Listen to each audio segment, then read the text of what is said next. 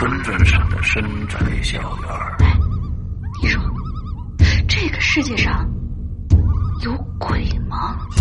夜幕下的私人旅馆。我杀人了！我杀人了！我杀人了！吃人的泥娃娃。什么东西啊？唯一能够救我的，就是他的人皮。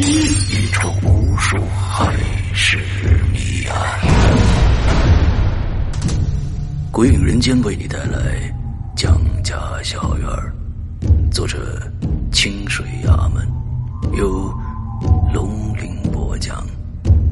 二零一七年九月二十九日，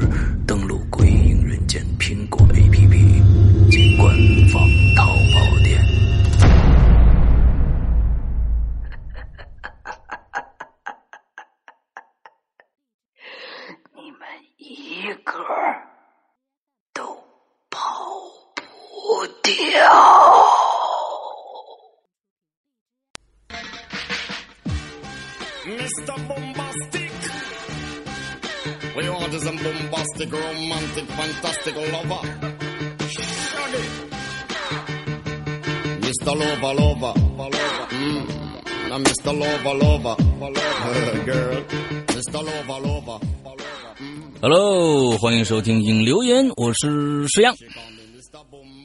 小哥哥看鬼片吗？我是大玲玲。不是不是，等一下，等一下，等一下，等一下，等一下，等一下，咋了？等下，等下，等下，等下。啊？哎，你让你这句话让我特突突然想起了十多年，现在这个行业已经消失了啊，这个行业已经消失了。你这句话，小哥哥看恐怖片嘛，特别让我想起了十多年在这个。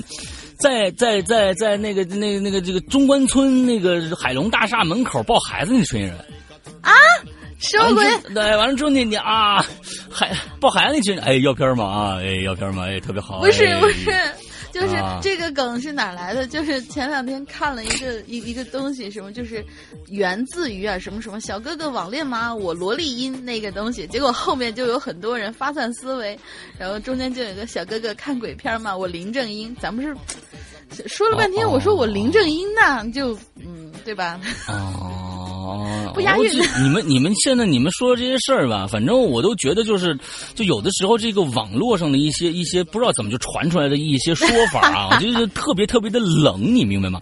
就是哎，一点儿都不冷好吗冷？到处都在玩这个。哦呀，我天，我那起鸡皮疙瘩了啊！这是一个恐怖故事嘛？嗯，OK，我我我我们我们我们今天非常非常开心，为什么？为什么啊？就是因为哎我们每一年到这个时候，都会有一帮自由的灵魂放飞了。你你你明白我说的这个意思吗？你看，你看，我我说我就说这件事情啊，只要过了一年，就会被人高高挂起的一件事情，就是高考。啊，哎呦，你看高考，吧哎上来，哎，上个星期开始的高考只有两天，两天以后，很多很多的十八岁、十九岁、十七岁这样的自由灵魂就被放飞了，回家烧书的烧书，打老师打老师啊，完了是炸炸学校的炸学校，不是啊，就是各种各样的就放飞呢。啊，没有没有啊，有没有我说什么？我没没有说什么？啊啊！你你真你真的去去抱孩子卖卖卖卖卖卖那个片了吗？我卖的也是鬼片啊。啊，对对对对，现在其实 啊，这我我对完了之后，所以呢，我觉得一一帮这个放飞跟心灵的孩子们得到了解放啊，我觉得这个特别特别的值得开心的一件事情。你比如说，我当年高考完了就直接去烧书，你知道吧？不学了，第二天可爱考上不考上，真烧啦！真烧啊，必须烧啊！我们最多就是我和我老婆在这个非常非常大的一个相同点，就是我们真的回去把书烧了。不过了，哎，你这意思就是不过了，哎，爱怎么着怎么着，明年我明年我再买，行不行啊？哎，我觉得这种这种毅然决然的这样的一个心态啊，有助于你呃过了这个这个这个考试啊。老天爷一看，哎呦，你书，哎呀，本来是想让你再复习一年，你这。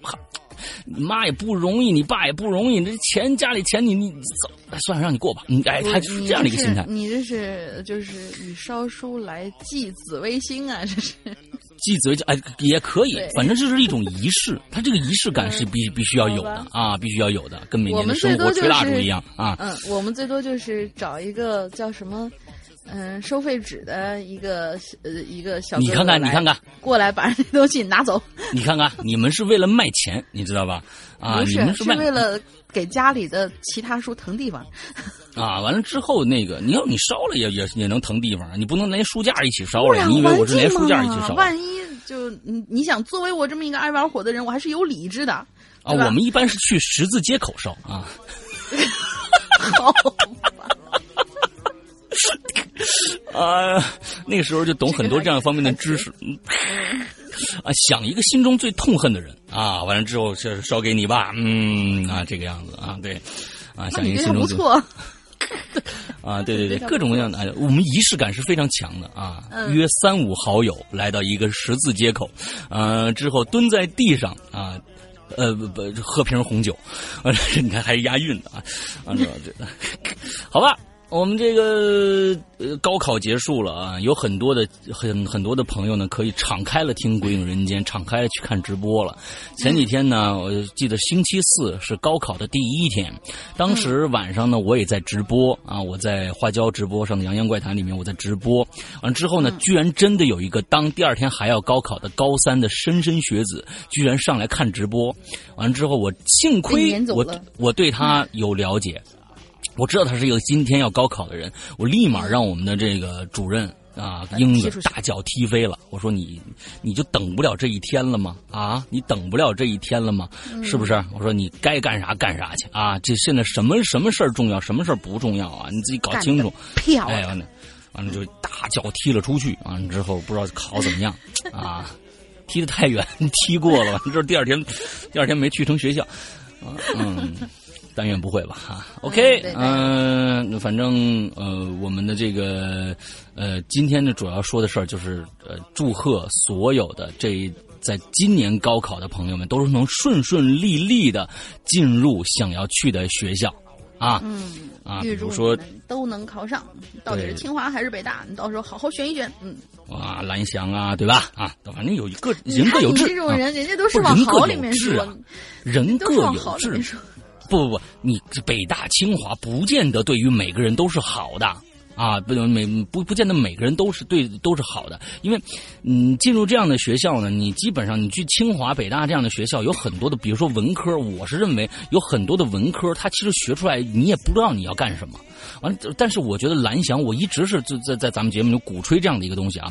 我觉得现在的这个社会里边，真的需要有一技之长，像蓝翔这样的，学个学个美容美发呀、厨子呀，其实并不见得是一件坏事。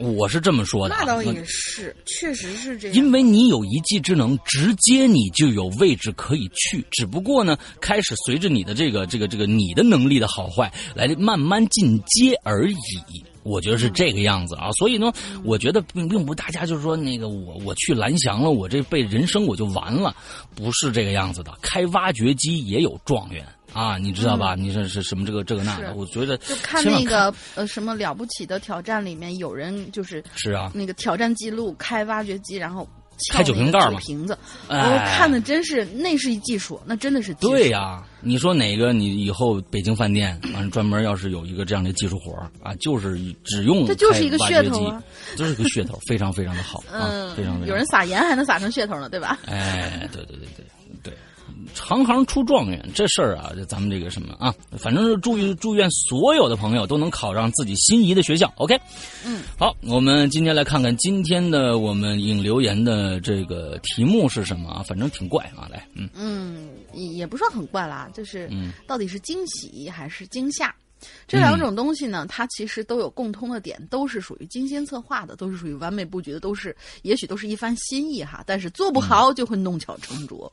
所以看看同学们到底有什么惊喜还是惊吓的故事。但是今天呢，因为我们呃就是老大有事儿，然后嗯我们录音的时间略早了一点点儿，然后啊今天的稿子呢可能不是非常非常多，所以啊到了后半期的时候，我们会摘出来几位就是没有在我们。呃，这底下回复的可能话题也没对上的一些野生帖，给大家念一念。然后呢，哦这个帖子呢，我暂时不关就是那个惊喜和惊吓，这帖子我暂时不关。所有考完试的同学们，欢迎你们啊、在学校里面或者说是在高考过程当中，到底遇到了惊喜还是惊吓，或者说是最后的结果给你的惊喜还是惊吓，你都可以来吐槽一下。OK，好。嗯论的其实惊喜和惊吓在我们的这个生活当中比比皆是嘛。前几天我就遇到一个啊，这这真的啊，你你你不记得了吗？难道你真的是一个一个一个一个记吃不记打的一个一个逆徒吗？不记得啊了，怎么了？啊，前几天你过生日啊。啊，准备了一周一个惊喜啊！完了之后，我去去你们家一敲门，一开门，哎龙鳞变老了啊！他妈在里边啊！你说这是不是惊吓？幸亏没有实实实。我跟我妈长得一点儿都不像，那是你眼神变差了，亲。啊，你幸亏啊，我这有小道消息，完了说说你听说你妈来了，我们我就没去啊。要是去的话，真的要是这个计划实施了，那就完了，那就尴尬了、啊，那就尴尬了啊。这这这，你说叫什么呢？是吧？你说叫什么呢？嗯，他你叫我师傅，我叫他大姐，不行吧？是不是？啊。对吧？我叫他大姐，这不不合适啊！你你我叫叫他阿姨，把他叫老了，所以他这个这个这个这个这个这个这个这个身份，他就非常非常的微妙啊啊啊！对对，最好还是不见。嗯嗯，对对，还是不见，这很奇怪不见，不见不见不见吧啊！嗯，对，不见不见。反正很奇怪。反正来吧，那你第一个吧，就精心，你有没有什么被被被就精心策划，就完最后就就弄巧成拙的了？我觉得你这事儿经常有啊，呃每一个星期基本上就交活的时候都是这样的一个经过吧，对吧？啊，对吧？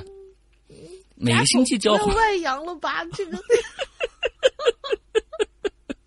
就是每次我精心弄出来一集故事，到了我到了我师傅那儿，你吓死我了！你怎么可以这么弄呢？我说啊啥？嗯 嗯嗯，好吧。但是就是其其实其实有过有过一次，我印象很深，就是、嗯呃，我有一次我就想给我妈一个惊喜，然后我、嗯呃大学的第一个学期我就想给她一个惊喜，她是。其实他是一个计划性极强的一个人，估计就是一个反差。然后到了我这儿，就是一个计划性几乎没有的一个人。嗯 就是说，那个孩子，比如说是呃二十号到家，二十一号我要给他弄什么东西，然后就比如说是晒被子啦，因为你一个学期都没有在家嘛，晒个被子啦，做点吃的啦什么的，他要做各种各样的这种计划。比如说二十号到，结果呢，我在十九号的时候，我就跟他说：“ 你这个搞笑的音乐能不能不要放这么大声？” 气死我了！就是说我好像是在十十九号的时候，我就已经呃上了车了，然后我告诉他我二十一号到，其实啊我二十号就能到，他就完全按照二十一号去准备的。啊但是呢，我就必须受点苦，因为那个时候我也不知道，就是呃回家的时候可能颠什么东西，结果就。嗯拎着齁重齁重的那个行李，还是嗯在寒假回家的时候。嗯你想，就是呃，叫什么来着？春运期间，票都不好买。之后呢，我就跟我妈把我所有的这个行程晚报一天，嗯，然后实际上我已经在火车上，当时告诉告诉他，我就说啊，我已经到了车站了，放心。然后怎么怎么样？然后头一天我我哪怕就是我什么胳膊再疼啦，拎行李拎得再重啦，再累啦，我也跟他说是放心，没事儿，我正在宿舍里面的那个什么啊，嗯跟同事同学们一起玩呢，怎么怎么样，我准备东西呢，嗯。嗯结果呢，我到了家以后吧，第二天好像是就是我二十号到家那天呢，我妈刚好不在，她在上班。嗯我呢就悄悄的，钥匙把，呃，还好有家里钥匙，导致我爸我妈现在不给我家里钥匙，你知道吗？嗯就是，嗯，开了门以后我就回去，然后把所有的东西全拎到我的房间里面，我静静坐在我房间，因为我大概知道他大概什么时候回家。嗯，回家以后进了门儿我就能听到他。当时我家里养养了个仓鼠，特别好玩。我妈回家以后先看我们家仓鼠，抱起来仓鼠以后，哎呀，这个乖乖呀，那个小乖乖呀，怎么怎么样？他就是抱着仓鼠进屋子去换衣服。我这时候悄悄打开我的房间门，然后我就那时候已经晚上了，我就在他昏黄的灯光之下，从他的房门口探出半个脑袋，说：“妈，我回来了！”我妈一声尖叫，我仓鼠差点扔了。然后就是因为这个事儿，我妈骂了我一顿。啊，然后从此以后再也不敢这么干了。嗯，骂的好，因为我知道。我知道大玲玲这种一这种事的时候，基本上她呢是有我的，她的表情是那个样子的。大家大家你们你们是没有见过她啊？你你你你，她不是那种妈我回来了，就那种就是要要逗别人开心的。她是那种就好像真回妈我回来了，就是你你你大家你你你想想，你身边如果有这样的人，你就想想，就她特别正经，妈我回来了。完就是感觉他根本没有想给你一个惊喜，你知道吧？完之后他就是想吓死你、弄死你的那种状态，你知道吧？所以逆徒他是一辈子啊，你这个嗯逆子、逆徒、逆逆好吧？嗯，好吧，嗯，来吧，来来，先先先第一个，今天我估计老大应该讲一个，我刚讲过了，我刚讲过了，我前几天啊，你又忘了是吧？不是你你你这个事儿是是是在哪个环节说都都。都占理儿是吧？对呀，对呀，对，在哪个环节都是占理儿。我就前天精心策划一个星期还不够啊！啊，你这个没变成惊吓呀，就是我还是很感动啊。我吓到我了，好吧，吓到我了，天！你还想怎么着啊？啊，吓到老衲了，错了，错了 啊！好的，好的，那我们就来念鬼友的故事吧。嗯，呃，连两个吧，我呃那个第一个特别短。嗯。嗯，第一个是应该是新同学花枝丸，叫嗯，Hello Hello，师阳师阳叔龙姐姐，嗯，这个称呼我很满意。我是潜水 N 年的论坛小白花枝丸，刚刚注册完，赶紧来支持一下。本期的话题呢是惊喜还是惊吓？我刚好啊有一个特别有意思的小故事，一起来分享一下。我是一个高中狗，前一段时间六一儿童节，我朋友说呀。说呃，我朋友说什么也非得给我要过一下，就在蛋糕店给我订了一个双层的大蛋糕。在中午，嗯，怎么了？是好吗？想法？不是你这六一当生日过是吧？啊，还只给你一个人过，完了之后他不过，日子好了嘛，就是开心嘛，就天天的过生日。双层大蛋糕呢，就在中午吃饭的时候呢，就把这双层大蛋糕送到了我们学校。我的好几个朋友聚在一起啊，吵着就要吃那蛋糕，我就打开那盒子，嚯，这蛋糕真大呀！而就在这个时候，那个送我蛋糕的朋友说：“哎呀妈，这蛋糕上咋有蚂蚁呢？”我也吓了一跳，就连忙把脸凑过去看，结果他突然就在我旁边按了一下我脑袋，我整个脸啪就埋进去了。啊！只是呢，这个原本是个开，是一个玩笑。但是我的脸埋埋下去的同时，左眼角却发现有一点点疼，好像被什么东西划了一下一样。我就抬起头，在朋友们的笑声里，从蛋糕里抽出了一把塑料刀。哇！我的左眼睛下方划出来一道很长的口子，还缝了三针。之后我想了一下，好像那个塑料刀是竖着放在蛋糕里的。像是做好了以后插进去，真的挺吓人的。但是蛋糕店说那个刀绝对不是他们放进去的，但也不是我朋友。到现在我都不知道这是谁放的。这件事情真的是很惊险，开玩笑需谨慎呐。第一次留言很开心，辛苦了，么么哒。反正我觉得一定是你那朋友放进去的。那他也不会竖，那他也不能竖着放，这不这不害人害人的吗？就是害人呢！我天哪，不是害人就可能开玩笑吧？我觉得真的是可能开玩笑，或者怎么着？他本来他谁想到能有一个人能真的把头给给给给插进去啊？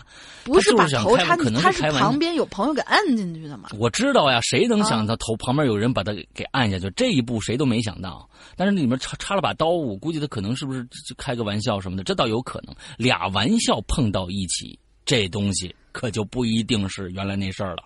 你比如说龙陵那年啊，我二十号回家，完了之后那个，完了妈，我二十一号回家，其实我二十号就走了。妈说好吧，好吧，好吧。完了，其实他妈呢，就是想到我二十号我去接我女儿去，这俩人就错开了。你说这俩，要是这样的话，您这这个玩笑可开不起啊。他他妈去他们学校了啊，他回家了，一看谁都不在啊。你这这种两个两个玩笑要碰到一起，那就那就是灾难了。你放心，我妈不会去接我的，我妈最多去火车站接我。啊，那也行，反正但是我是我是真的觉得这个太恐怖了，真的是如果插到眼睛，插到眼睛里面，这真的是特别特别可能发生的事情。嗯，哇，真的太恐怖了，太恐怖了哦。所以说，其实，哎，你说这个东西啊，如果我们想害谁，对吧？这教了咱们一招啊，是吧？啊，哎，一百万种死法对，要这样子。这个世界还是很美好的，人心还是嗯，大多数还是善良的好吧，大多数。好吧好吧，啊，好吧，像你这样的嗯。腹黑，我也说不了什么。下一位，呃，老朋友娄小楼同学，山哥好，嗨，大玲玲，承蒙鬼影错爱，着笔入选，甚为惶恐啊！今呃今奋夜修改，呃，唯恐懈怠之。嗯、说的是他在我们今年的第，就是最新的一季的季播嗯。里面入选那个稿子的事儿。嗯我个人呢对周老大的作品非常之推崇，在同类的恐怖悬疑小说中，我觉得他的很多作品都非常具有文学性，可以看出他应该受过很严格的文字写作方面的考验。有一些作品对于宇宙、生命、时间等都带着不同寻常的角度思考，他对小说中的人物也把握的十分精准。包括人物的气质描写和语言的表达都描述得非常成功，甚至可以把草坑里普普通通的虫子放大渲染后描写的让你不寒而栗起来，这才是大师的手笔。其实嗯我写故事一直想模仿他的文风，向他致敬。我对他的文字有一句评价，就是来源于生活，高于生活，最后又能落回生活。嗯嗯总结不错。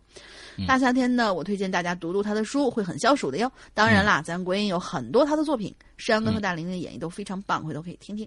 你好，娄小楼，我这儿再跟啊他说一句啊，说一句题外话啊，呃其实也是嗯题内话。呃，嗯你的第一稿啊，我挺喜欢的啊，这个第第一稿我挺喜欢的，但是你改了，你改了第二稿以后，我觉得你彻底把你的所有优点全都改没了。好，我就说到这儿了。啊，你你要想想，你要想想，你要想想啊，你要想想啊。嗯嗯嗯嗯。啊，我们如果说，我觉得是，如果说，嗯，你接着要改的话，我们可以交流一下啊。我跟我跟完了嗯跟那个什么，呃，青灯这边啊，之后看看这这次我们签约的所有作者，我们就有必要组一个群，把我拉进去啊，把我拉进去以后，可能我们一起来看看啊，各各自的作品该往一个什么样的方向去修改。对，OK，嗯，啊，就只说这一句啊，嗯。好嘞。哎，哎，哦，读呀！他他下面还有文章，下面还有文章。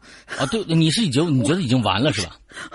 那下面是给我念的是吧？哦，不是不是不是不是，我以为他就是，个惊喜啊我以为他就是，啊不不不是不是不是，我有就以为他是凑个热闹，然后拍拍周老大马屁。嗯啊，好吧，好吧，啊嗯，，我就说嘛，这么两个怎么怎么会这么短？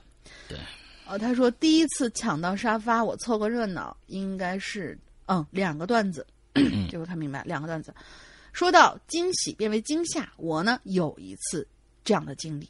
嗯，这个每个女孩子呀都很爱化妆，浓妆淡抹总相宜的周晨若同学，就是上一上一集出现的那个他的同班同学。嗯，周晨若同学就很爱化妆，每次我们俩出门呢，我都要花很长的时间等他把妆化完。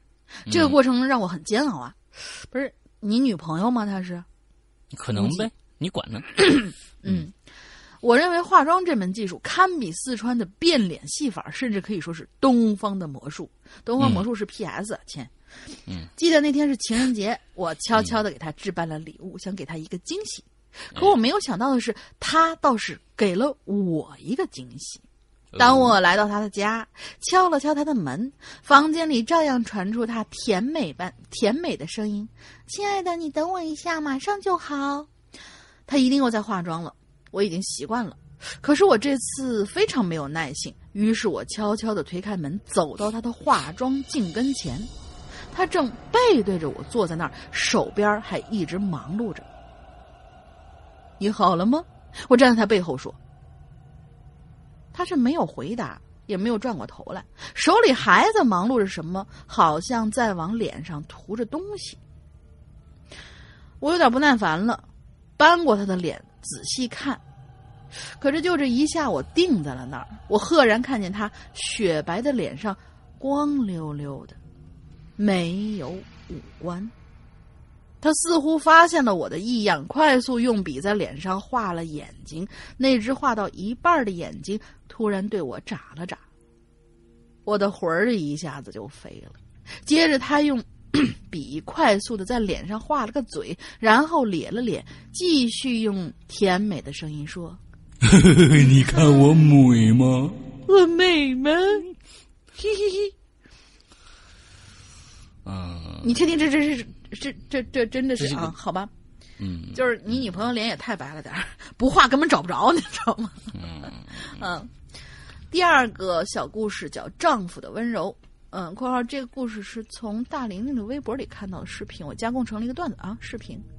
嗯，可能是那个恐怖段子集锦，我加工一下成了一个段子，稍微提一句，基本上半个月登录一次微博，第一件事就是扫扫鬼影和大玲玲的微博动态。啊，好吧，我去删微博了。妻子在厨房做饭，丈夫在客厅看电视。妻子有一搭没一搭的跟丈夫说着话，他的手一直在忙碌，嘴里哼着轻快的歌。过了一会儿，妻子感觉到丈夫在背后轻轻的揽住了自己的腰，丈夫温柔的大手在她腰间亲密的抚摸着。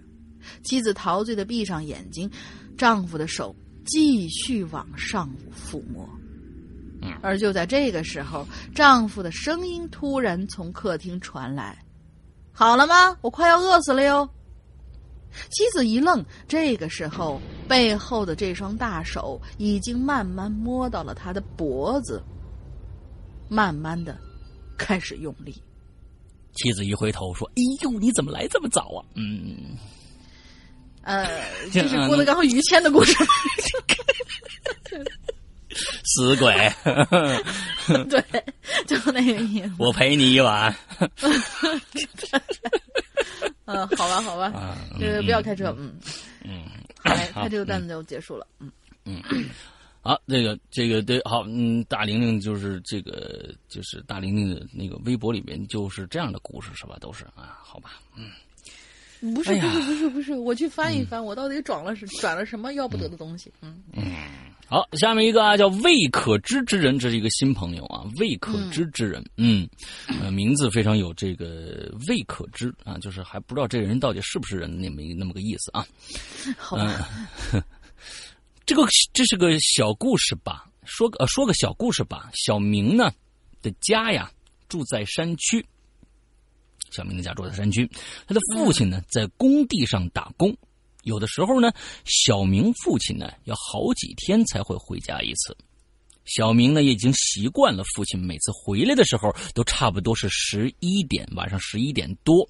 主要呢，他的父亲呢为了节省几块钱的车费啊，从市里走回来，每天都是这样的，挺辛苦啊。但是呢，这一天呢是小明的生日，他父亲答应他会给他从市场里买蛋糕回来。啊，小明呢和母亲相互依偎的坐在家里家门口，等着自己家的顶梁柱回来。时间很快来到了平常父亲会出现的时间。你看这个啊，我觉得时间很快会来到平常父亲会出现的时间，这特别像是一个动物出没的感觉啊。嗯 啊，这个小明跑跑出妈妈的怀抱，跑到灯光照不到的地方。嗯，为什么要跑到灯光照不到的地方？果然，一个黑影出现了，是嗯父亲回来了。小明惊喜的看向这个黑影，随着这个人影越来越近，小明看到了自己的父亲。他又注意了一下父亲的手，可惜空空如也。但是没关系，只要父亲回来了，小明就很高兴。冲上去呢，小明想给父亲一个拥抱，但是父亲沙哑着用奇怪的语调制止了他。小明不不解呀、但是等父亲走到灯光里的时候呢，小明才看清楚了，父亲原来身上都是灰，还夹杂着干干枯的水泥。母亲看到自己丈夫的样子呀，就非常责怪说：“你你你你你怎么跟孩子一样啊啊啊！”笑着呢，就回到房间，为丈夫呢烧水准备洗烧烧水准备洗澡水去了。哇，这这其实也也挺那什么的啊，也也也挺富有的啊！你回来，哎呀，有有洗澡水，所有人呢都没注意到电视正在回放的新闻。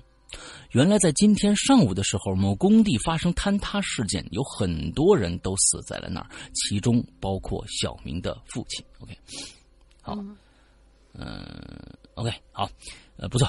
有个怪谈是怎么说的？在北宋的时候，一个人犯一个人犯了要，呃，一个人犯了事儿要被杀头，而砍他的砍他头的正好是他叔叔。哦，这个叔叔是个刽子手，看来是。嗯，他痛哭流涕的哀求自己的叔叔放了他。他叔叔沉着脸对他说：“他说，等一下啊，我把你脖子上的牌儿拿下来以后呢，你就蒙着头往前跑，千万别回头，跑得远远的，找个不认识你的人的地方。听明白了吗？”哎，他听的话。他叔叔的话大喜，以为他叔叔要放了他，所以呢，他轻放松了心情，只等这令牌落地，他跑就是了。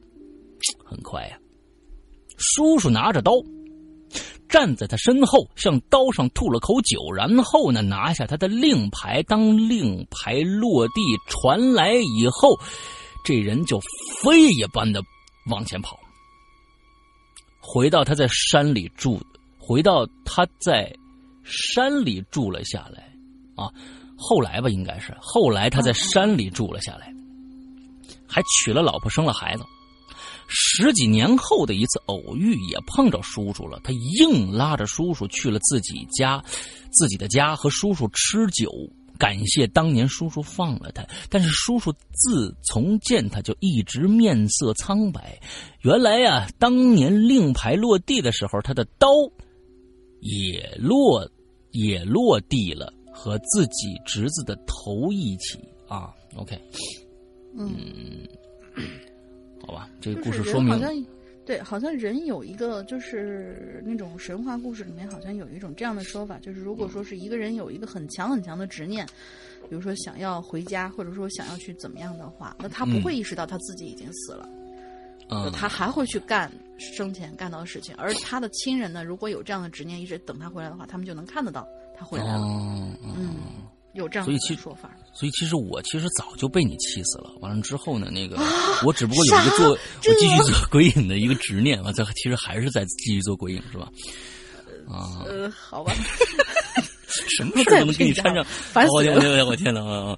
这个，这个，这个，这个真的，这也是一种能力。什么事都可以跟跟你挂上钩，而且把你黑的一塌糊涂。这个这个事儿是不是算是一种能力？对不对？嗯，好吧，啊，好吧，嗯，下下下下面是那个呃第二次留言的挚爱微博同学，有山哥大林以及各位鬼友好，第一次写就能读到，很是激动。首先解释一下我这挚爱微博这个网名的由来吧。微博俩字呢，是我最重要的两个人的名字里所含的字哦，这还蛮巧的，所以我就组合一下，听着比较顺耳，嘿嘿嘿。最重要，俺可是纯爷们儿呢，这跟你是不是纯爷们儿有啥关系呢？上次我们是不是把他误认为是姑娘了？嗯，话不多说，直接奔入主题。记得是上初三的时候，那时候还在住校，我同一个寝室的几个好友，姑且称他们为小郑。小周、小廖、小吴，一天呢，小郑给我们说：“说兄弟们，哥们儿要谈恋爱嘞，我喜欢上了一个坐在我前面的那个女生，她叫小迪。”嗯，我听完之后呢，不以为意，哈哈大笑，满脸满脸醋，满脸醋霞。嗯，都对他说：“可以呀。”呃，我说：“可以啊，兄弟眼光不赖呀。”那人家同不同意？大概是他看出了我们的调侃，严肃而且认而又认真的对我们说：“我可是真心的，很喜欢他，我这就去找他表白。大伙儿啊，帮我想想有什么好主意没？”我们相互瞅了瞅，心说：“嗯，到时候丢人的又不是我们，是吧？想呗。俗话说，三个臭皮匠臭死诸葛亮，就知道我们捣鼓不出来什么靠谱的主意，千篇一律老一律的老剧情呗。”小周就说了：“我觉得你这样啊，在那女生过生日的时候呢，送礼物表白，没错，没准儿呢就是她意外的惊喜，这样成功几率比较大。关键是看那小迪的生日有没有过去。嗯嗯，就说是人家三月过生日，你这五月才说这事儿不行，明年送呗，着什么急呀？嗯，好吧。小廖和小吴呢也点了点头。小郑听了很高兴，双拳紧握，颇有。”豁出去干呃大干一番的冲冲劲儿，嗯，我感觉这个主意其实不咋地呀。但是看着他兴奋的样子，也没打击他自信心。失败不就是丢人而已嘛？谁不知道？呃，谁都不知道，呃，对，失败不就是丢人而已嘛？可是谁都不知道、这件事儿差一点就造成无法挽回的一场事故。呵，就过个生打听日是吧？呃，对，嗯，打听过以差啊，啥？今天给你又想说啥？过生日，差的差差不多。走开走开是走开，烦死人了。打听过之后，还真巧，下个周天儿就是小迪的生日了。你看一个星期的准备时间，你看啊，嗯，好吧，绕不过去了是吧？还有几天可以准备。这几天呢，我们偷偷留意着小迪的一切，看他下课喜欢跟谁出去玩啊，平时喜欢跟谁聊天啊，晚上自习以后回哪个寝室啊。嗯，我们几个人就跟做贼一样，一直憋到了星期天，因为星期天还要上一节晚自习，晚自习结束大概是七点四十分之后就没课了，因此就开始了小郑的表白计划。首先由小廖去把小迪呀给叫出教室来，然后小迪出来之后呢，呃，不是，然后小迪是出来了，但是后面还跟两个室友，一个叫小燕，一个叫小新，哇塞，好多人呢，嗯，都是他最好的朋友。这怎么弄弄成一个《红楼梦》了，你知道吧？嗯，人物众多啊，嗯，一切都在意料之中。这时候，我跟小吴就出场了，一个人把他的好朋友叫住一个，然后就跟他们哎闲聊啊，打散他们俩注意力。这时候，我的余光啊、膀胱啊，就瞥见不远处小郑看到小迪之后，边拿着包装的盒子，边对着他说着什么。嗯，但是，小迪没有收他的礼物，还对他在解释着什么，搞得小小郑看起来越来越激动。哦，我觉得可能是拒绝的话吧，心想，嗯，可能要凉，估计嗯失败了，也挺糗的。啊，可是，出乎我们意料的是，小郑突然就跪下，拉住小迪的手，大声的吼：“谁？你跟我说他是谁？”啊，这个时候，小迪被他的动作和表情给吓哭了。我们一看不好，啊就赶紧跑过去拉住小郑。我问他：“你干嘛呢？”结果小小郑啥也不说，转头就往我们寝室跑过去。啊，我们就傻乎乎的看着啜泣的小迪，让他室友送他回寝室。但这个时候，小郑就再跑配个什么音乐呢？我觉得这个啊，嗯 就是特别难，是我特别纠结啊。来吧，但这个时候，小郑跑了，就又跑了出来，手里还拿着一把，我勒个去，大砍刀！我心说他是不是疯了呀？我转头焦急的对小迪说：“赶紧回宿舍，反锁门，赶紧别出来！”啊，他们也吓得够呛啊，掉头就跑。我是看着愣在当场的小窝小廖大吼：“愣是愣啥呢？赶快拦住他呀！”这爱的有多深呢？这个啊，嗯，不知道，我们也不敢离小郑太近了，怕失去理智。他砍到我们，只是阻挠，砍呃阻挠他的速度。看到女生们跑回寝室大门，我心里稍微放心了一点，我就大声跟小郑说了：“我说你知道你现在在干嘛吗？”啊小郑也不回答，只是举着砍刀冲进女生寝室，啊，我们也就跟着跑进去了。寝室老师都没敢拦他。不等等进去之后，不等等啊等等等等等等等等等等，这个小郑啊，他喜欢这小迪。完了之后呢，你告诉我他是谁？应该是个男的呀，他冲进女生宿舍干屁呢？对呀，就很奇怪啊。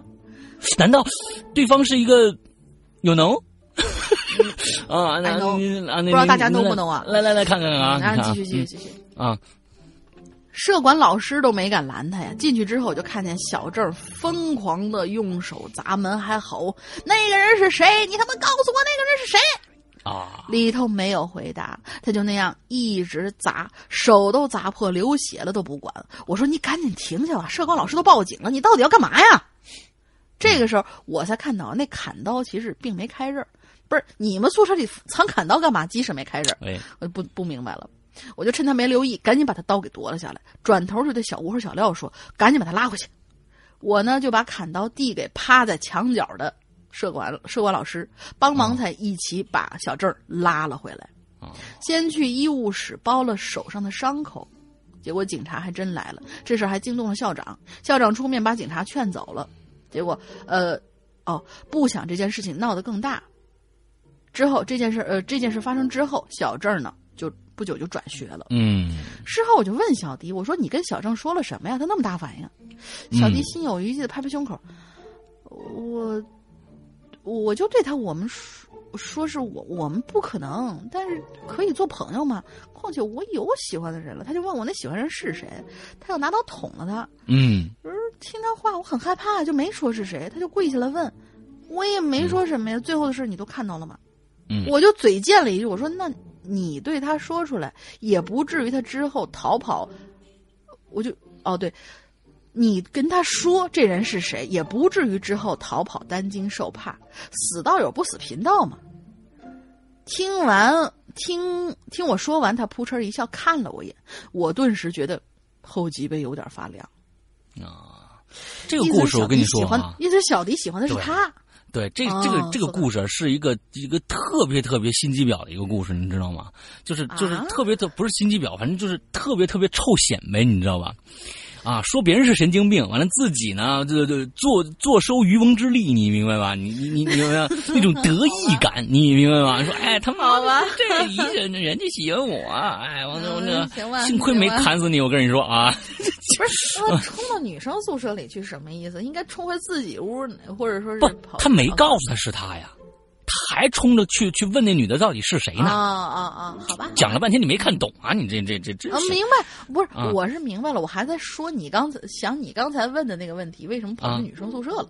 对，还他接接着去问到到底是谁嘛？他他接接着问到底是这个、啊这个前面这个小郑啊，心里有极大的心理问题。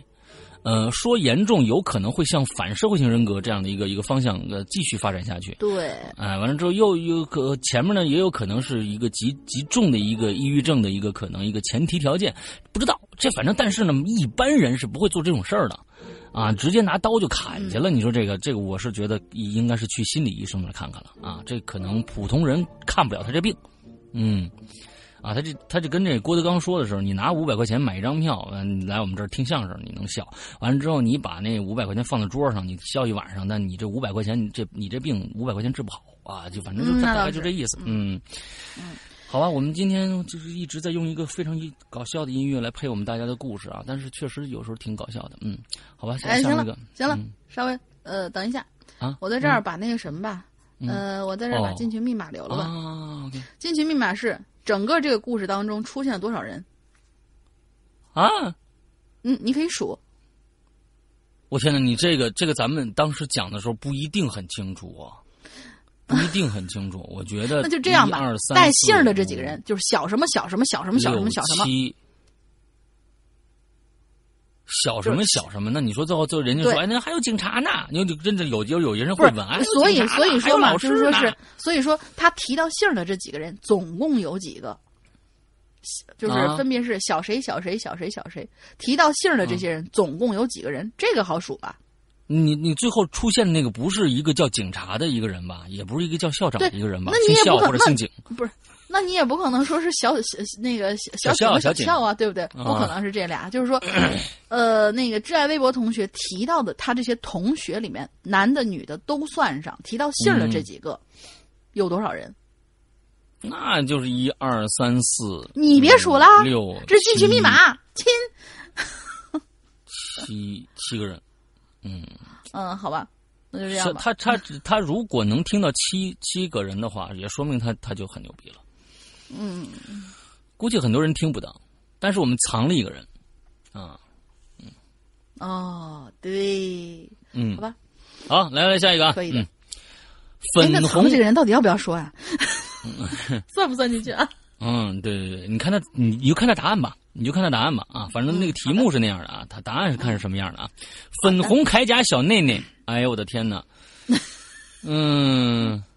麦当娜的好朋友，这是。嗯，诗阳大哥哥，龙玲小姐姐，嗯，好久没来留言了。我是名字儿，怎么就那么爱加加小儿化音呢？我我是名字曾经被你们吐槽过的粉红铠甲小内内啊，以后叫我小内内就好了。嗯、好家伙，我还是嗯决定叫你小粉粉，小内内奇内。怪哦。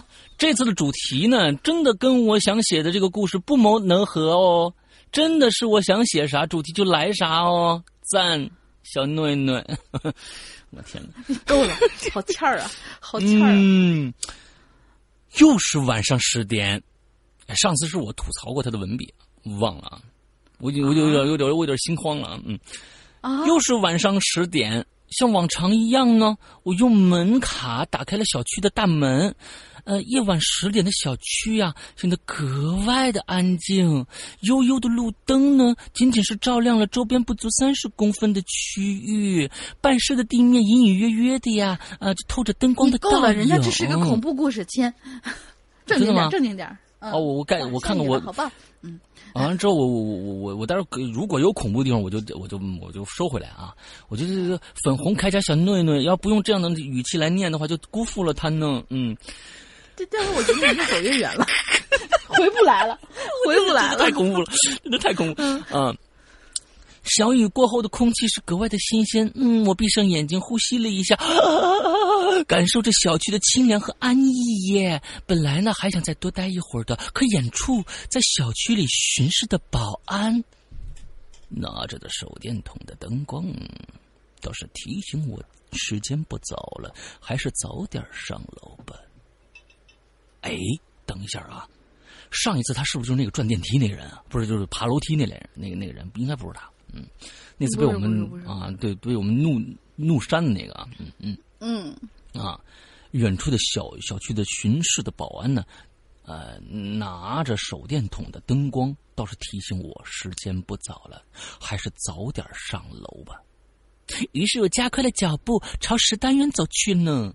小区的绿化呢做的蛮好的，高大的植物和低矮的灌木错落有致的种在路。我就加个音乐吧，要不然实在有点费劲啊。嗯，啊，这我念哪儿了？我这嗯，小区的绿化做的满，高大的植物就啊，就是白天看起来会非常的好看，可晚上还是稍微有些阴森。我边走边看着两排的树木，突然一个黑影在植物丛中闪过，我不由得心中紧张了一下。我心想。谁这么晚大草丛中的想吓死个人呐？我警惕的继续朝前走，就快要到十单元的大门口的时候，那个黑影突然从草丛中窜出来了，径直跟我一起走到大门口。我愣了一下，放慢了脚步。他呢，并没有用门卡打开大门，而是在等我的行动。我突然紧张起来了，但是下一秒回过神儿，觉得自己有点大惊小怪。嗯，他可能是没有带门卡的邻居吧。于是呢，哦，这是我们我们《鬼影人间》开播以来最狗血的一篇读法的文章。我的妈呀！嗯，于是上前嗯，用门卡把门打开，接着他也跟了进来。电梯刚好停在一楼。我一按门就开了。我进了电梯以后，按了二十楼，他也一个闪身走了进来。我站在他的身后，他背着我，面朝着电梯门。电梯门呢，关上，开始上升了。我也开始打量这个人。这个人呢，身高一米一米八，论身材呀，一米八啊，一米八，一米八，一米八，对对对，一一一米八，一百八十公分。啊，论身材呢，我和他差不多。要是真的打起来，我天，你的粉红小内内，你是一哥们儿是吗？好天的天呐，嗯，粉红啊，粉红 T 呗。呃，要是真的打起来，那谁谁赢谁输还不一定呢。衣着普通，看着倒也挺白净的，不像是什么坏人呢。我就这么寻思着那个人呢，我就这么寻思着，逗号。突然，那个人就哼起小曲儿来了。我们新疆好地方啊！不对，不对，应该是这样，就是看着他什么，就是粉红铠甲小内内，夏天夏天悄悄过去。嗯，应该唱这个。嗯嗯嗯，一米八了，大家想想，一米八大两两个老爷们儿啊，可能呢，他也感受到空气中的一丝尴尬吧，所以为了转移注意力，开始哼起歌来了。夏天，夏天悄悄过去，留下小秘密。嘿，嘿，就是这样子啊。嗯，我这样想的，你这样想的时候，叮的一声，电梯开了。开门的那一瞬间，突然我意识到了，这个人呐，没按电梯楼层啊。嗯，难道他也去二十楼吗？我的心里又开始紧张起来了。试试开始想象接下来有可能发生的事情。如果在趁我们开门的时候，突然朝我的背后猛地来一拳，怎么办呀？哇，我都不敢想象。如果他有什么工具威胁我，进门以后要什么贵重的东西，我该怎么办？我该怎么办？不行，我不能出去。我看到走廊的消防通道那边有一扇门。喂喂 喂喂喂，你能好好念？我觉得他新的他叫这样的名字，完在这样的一个情况下，他应该心里心里就应该是这样的一个心理吧？嗯，啊嗯，他我看着你可以劝他用小拳拳捶他胸口啊！啊，我看到走廊的消防通道那一边有一扇门，啊，我先去那儿好了。想完呢，我就径直朝着那扇门的方向走过去了。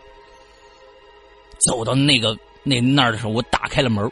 进去以后，随手就把门关上了，点了一支烟。哇，你还会抽烟？假如还假装还想在外面待一会儿，并开始留意门外的动静。果不其然，那个人走到了门号二零零三的位置，在门口徘徊了一会儿。这个人竟然开始敲门了，我内心一阵紧张啊！啊！他果然是冲着二零零三来的。哎，等一下，二零零三是你们家吗？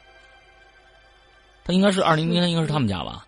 似乎是。啊，敲了好一阵子，他发觉没人，于是随口骂了一句“骂的”，便转身向电梯口走去。我静静的趴在门后，感觉听到电梯关上之后，才松了一口气。我。推开门走了出去，刚才的紧张呢，还是让我有点心慌。钥匙呢，插了好几下才插进去。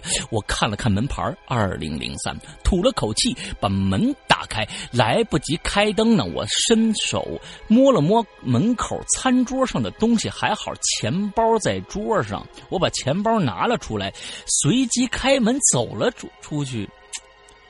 你这都干嘛呢？嗯，我很害怕再去坐电梯的时候碰上这个人，于是决定从消防通道那个楼梯走下去。一路下来，我内心逐渐平静了。走出单元的时候。没有发现他，让我内心长出一口气。哼，现在我要赶紧离开小区，不能在此逗留呢。于是呢，我走向小区的大门，呃，随手呢用门卡“哔”的一声，啊，那门就开了。走的差不多的时候呢，我拿出钥匙，在和连在上面的门卡望着上面呢，用手写的歪歪扭扭的数字十楼十号楼单元二零零三，我不禁冷笑了起来。什么意思啊？随即，我把这串我刚才在门口捡到的钥匙和门卡抛向不远的河里，深呼一口气，转身离开了。哦，丫就是一贼。嗯，明白了吗？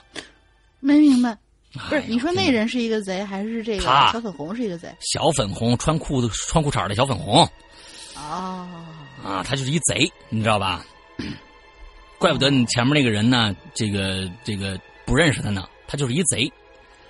他在门口呢，找着一个钥匙，上面呢还写一门牌号二零零三。你说现在谁干这事儿？你知道吧？啊，我告诉你，我是二零零三的啊，没人干这事儿，基本上啊，这是故事编的。你看啊，完他呢就上二零零三了，结果呢跟着一个人一起上来的，他内心比较空虚啊，是吧？啊，完了之后心里想，啊，这么晚了，为什么有一个人跟我一起上来，而且还没有按楼楼层的通道？他也去二十楼吗？完之后他觉得很害怕，对不对？啊，让我们感觉哦，他可能是害怕这个人对他会怎么样，你知道吧？其实他是想对别人怎么样？完之后，他出去以后呢，躲到了另外一个一个什么消防通道里面去看，啊，等着那个人噔噔噔噔噔敲了门以后了，人那个人当然不认识他了，对吧？他又不是那个屋的主主人，对吧？人家走了，他进去偷了钱包出来，完了之后把钥匙扔了，就这么个故事。So，好吧，你赢了。嗯，我赢了吧？你看。嗯，粉红铠甲的小内内，我真的应该一直用那种口气念这个故事就好了，欠儿欠儿的，这是一贼，你知道吧？嗯，好吧，哎，等等等等，后面还有呢，嗯，后面还有呢，哦，后面后面我就可以用他那个声音来念了。我说小内内，不要不要不要不要不要，啊啊啊！过敏，那声音啊。这是我有一次加班晚归，走在小区路上的时候，突然想到的一个故事。小区经常有那种不带门、不带卡的人。老实说呢，尤其是大晚上十点、十十一点了，一般呢，我都会一边看手机一边往单元门走。这你妈！从旁边突然跳出一个人来等我开门，哎，我这下意识的是真心的不想给他开。被他吓了一跳，我还给他开门，真是膈应人呐。一般这个时候啊，我都会胡思乱想一些假定的情节，嗯，想象那个人呢可能是坏人，要么呢就是什么猪，就什么什么什么妖啊、鬼儿啊什么的，可能啊只有我能看到之类的啊，这反正大家就瞎想呗。生活就是这样，没有刺激，脑海里要制己刺制制造刺激啊。嗯，最后祝哥更帅，姐更亮，鬼影更吓人，话题更敞亮啊！你是个东北人啊啊！穿那么骚气的小内内，哦 东北大汉，啊，那以后我的这个这个口音还得改改。嗯，又是晚上十点呢，像往常一样哈，我用门打开了，我小区大门哈，嗯，应该是这种用这样的小沈阳呗，小沈阳哈，嗯，那个应该用这样的，嗯，来吧，嗯，下一个，哎。哦，我我我我这行字加错地方了，应该是最后三个稿子，下次一个工作非常非常的不认真啊，没有，啊，嗯，来吧，真是犯一次错就被吐槽，嘿。呃，再见，流苏同学。最后就是嗯这个话题的最后一个稿子了。他嗯说上次的引留言我说了，我从小天天都会做梦的事儿。山哥就建议我可以把梦记录下来。其实我以前有过这样的想法，嗯，但是无奈我几乎每天，呃，每天早上不是赶着上学就是赶着上班，而且大部分时间我都梦得太过荒诞，以至于醒那一瞬间几乎就忘掉一大半儿。嗯，这是正常的。剩下的部分啊太无聊，没有逻辑，实在不值得记录。你可以编呐、不是这样子的，嗯，再见，刘苏，嗯，如果我可以告诉你，所有人愿意做梦的，其实每个人都在做梦，每一个梦，一一一个人，不管他的寿命长短，他的梦总是有因有果的。如果我告诉你这样的一个前提的话，你会怎么样想你的梦？也就是说，你每一个人，你不管你活了一百岁，还是你只活了十岁，你每天晚上都会做梦。有些人能记住你的梦，呃有些人能记住他的梦，有些人记不住。而呢，嗯在这些梦里边，你看似杂乱无章，看似非常荒诞，完全前因不搭后果，其实只是你梦中的各种片段而已。最后，你如果每天记的话，你会发现，突然有一天，你这个梦里边的一句对话能跟十年以后你梦到的一句对话对上，之后你把它插插插插插插插，就能插成一个完完整整的一个很恐怖的一个故事的话，那你会不会记录它？所以记录是非常非常有必要的，嗯，对，非常非常有必要的。嗯，这就是为什么我每次都坚持，如果嗯做了一个比较有趣的梦的话，我就会在我的朋友圈里写梦日记这个事儿，嗯，真的记下来。来会非常有意思。我我我我我我在我二十年前很小时候，那时候那时候可能还上高中高中时候，曾经做过一个梦，我我梦到我被人杀死了。诶我梦到被人杀死了，完了之后当时当时起来了以后，完了之后，你怎么知道？我就知道你会这么说。完之后，当时我什么都，我起来说，哎，我怎么会被杀死了呢？而且是一个我我好像我认为那是我，长得有点像，但是有点有就是一看年纪就很大了。完了之后，我躺在地上，完了之后很恐惧的伸着手，啊对面有个巨大的庞大的一个阴影罩笼罩着我。完了之后手里拿着这把尖刀，完了之后我最后只记得之后我最后说逆徒喊了一句逆徒以后，我说啊逆徒，完了之后。现在我终于对上了，是你。这种人，哼，一听就是假的。嗯，再见，刘苏同学。好的，继续念他的故事。他说：“但是呢，其实也会有一些让我印象深刻的梦啦。醒来以后都是意犹未尽。这种梦相对忘掉的会慢一些，甚至情有的情节啊可以记很久。就比如说上次引留言提到那个。嗯于是呢，我决定接受石阳哥的建议，开始选择性的记录一些相对值得记录的梦境，虽然他们不经常发生。这次带来的是一个连续梦，如果不是前阵子又梦到，我也不会记得很久以前有过相关情节的梦境，就跟连续剧一样，只是播出的时间不固定，可能一周一集，也可能一年一集。嗯。你你这是我们等卷福的心情，你这是。嗯不不是？这是我们卷等等卷福的心情，嗯，是三年等一个三级片的那种，嗯。下面就是我用梦里的自己的视角，以日记的方式记录的这个剧情。上个月梦到过两次，因为做梦是没有剧本的，所以读起来有些地方荒诞，缺乏基本逻辑。但我已经嗯尽力去还原了。嗯 OK，好，我们来听听。我第一次做这个梦的时候啊，是五月的二十四号。OK，那件事儿已经瞒不住了。过了这么久，警察还是盯上了我。可关于那天，我记不起任何细节，我忘了我在哪儿，忘了动机，忘了那个人的脸，甚至忘了他的性别。我唯一模糊记得的就是我在某一天杀死了他，然后把尸体连同一栋房子烧成了灰烬。嗯我觉得有人在跟踪我，应该是便衣。我仿佛看到一个警察在实验室里用嘴抿了一点粉末状的东西，那是骨灰吗？那是那天现场留下来的骨灰吗？他们是不是应该发现失踪？他们是不是发现了失踪的人其实死在一栋起火的房子里？他们是不是发现他其实不是烧死，而是被利刃刺穿了心脏？我开始惶恐了，我的大脑快速的运转。我有孩子，我不能让他失去爸爸呀。我很聪明，我把自己伪装的毫无破绽。警察拿我没有任何办法，他们只是怀疑，他们没有任何的证据，他们不断的跟踪试探，他们以为我没有发现。哼，多么拙劣的办案能力，真是一帮废物。直到刚才，我接到一个电话，那是一个骚扰电话。对方是一个推销员。就当我不耐烦要挂掉的时，挂掉电话的时候，电话那头突然换了一个语气：“我知道你的。”这句话犹如晴天霹雳一样。难道我那天干的事有目击者吗？当他开始描述那天发生的经过，我几乎就要崩溃了。那个瞬间，我慌了，我丧失了理智和判断能力，我做出了愚蠢的决定。我问他：“你到底想要什么？”嗯但这句话一出口，我立刻就后悔了。我相信自己的直觉，那个时候绝对不可能有目击者，所以只可能有一个，这个人是警察打来试探我的。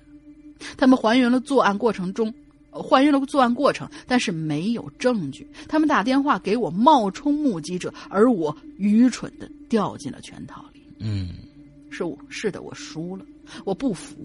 往常这个时候，我主动结束结束这个梦，可今天我非常想逆转它，就像 Game Over 后独挡一样。